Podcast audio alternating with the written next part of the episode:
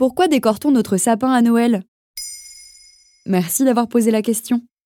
Que ce soit à la maison, dans les marchés de Noël ou sur les parvis des mairies de France, les sapins trônent, comme pour nous rappeler que le jour approche. Selon des statistiques fournies par l'ADEME, les Français achètent chaque année environ 6 700 000 sapins, dont 6 millions sont naturels. De plus, d'après une information donnée par le Figaro, 80% des arbres de Noël sont coupés dans l'Hexagone. C'est l'élément incontournable des fêtes de fin d'année, et ce, depuis des millénaires. Depuis combien de temps pratique-t-on cette tradition? Avant la coutume du sapin que nous connaissons tous, d'autres arbres étaient mis à l'honneur à Noël. Les premières traces de cette tradition nous viennent d'une pratique païenne au sein de la mythologie nordique. Pendant l'hiver, ces derniers fêtaient la renaissance du soleil, et l'arbre symbolise le renouveau et la vie. C'est pour cette raison qu'il était décoré de fleurs, de fruits secs et de blé.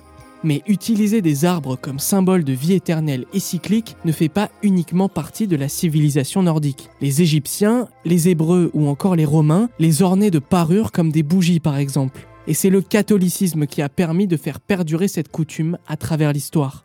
Mais finalement, d'où vient la tradition de Noël? Au VIe siècle après Jésus-Christ, le moine irlandais Saint Colomban part évangéliser la Gaule et les peuples germains. Pour ce faire, il décore un sapin de bougies disposé en forme de croix. D'ailleurs, les prêtres utilisent notamment la forme triangulaire du sapin pour expliquer aux Germains le concept de Sainte Trinité. Mais c'est à la Renaissance que l'on retrouve les premières traces écrites de la tradition du sapin pour les fêtes de Noël. Et devinez quoi? Eh ben ça vient de chez nous.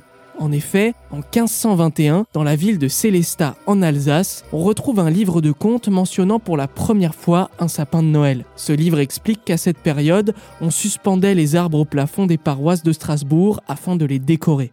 Et quelles sont les origines des ornements du sapin de Noël?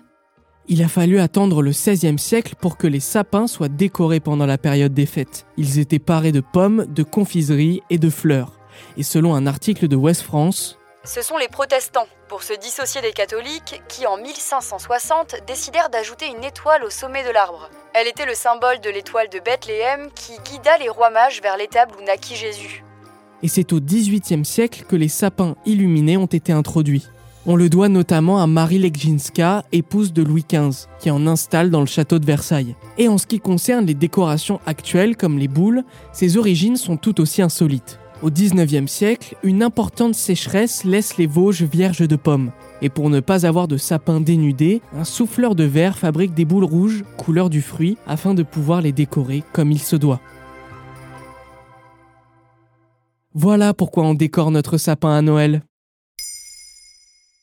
Vous souhaitez réagir à cet épisode? C'est possible et ça se passe sur Spotify. Vous pouvez commenter l'épisode et répondre au sondage du jour directement sur l'appli. Maintenant, vous savez, un podcast Bababam Originals écrit et réalisé par Samuel Lambroso. Si cet épisode vous a plu, n'hésitez pas à laisser des commentaires ou des étoiles sur vos applis de podcast préférés.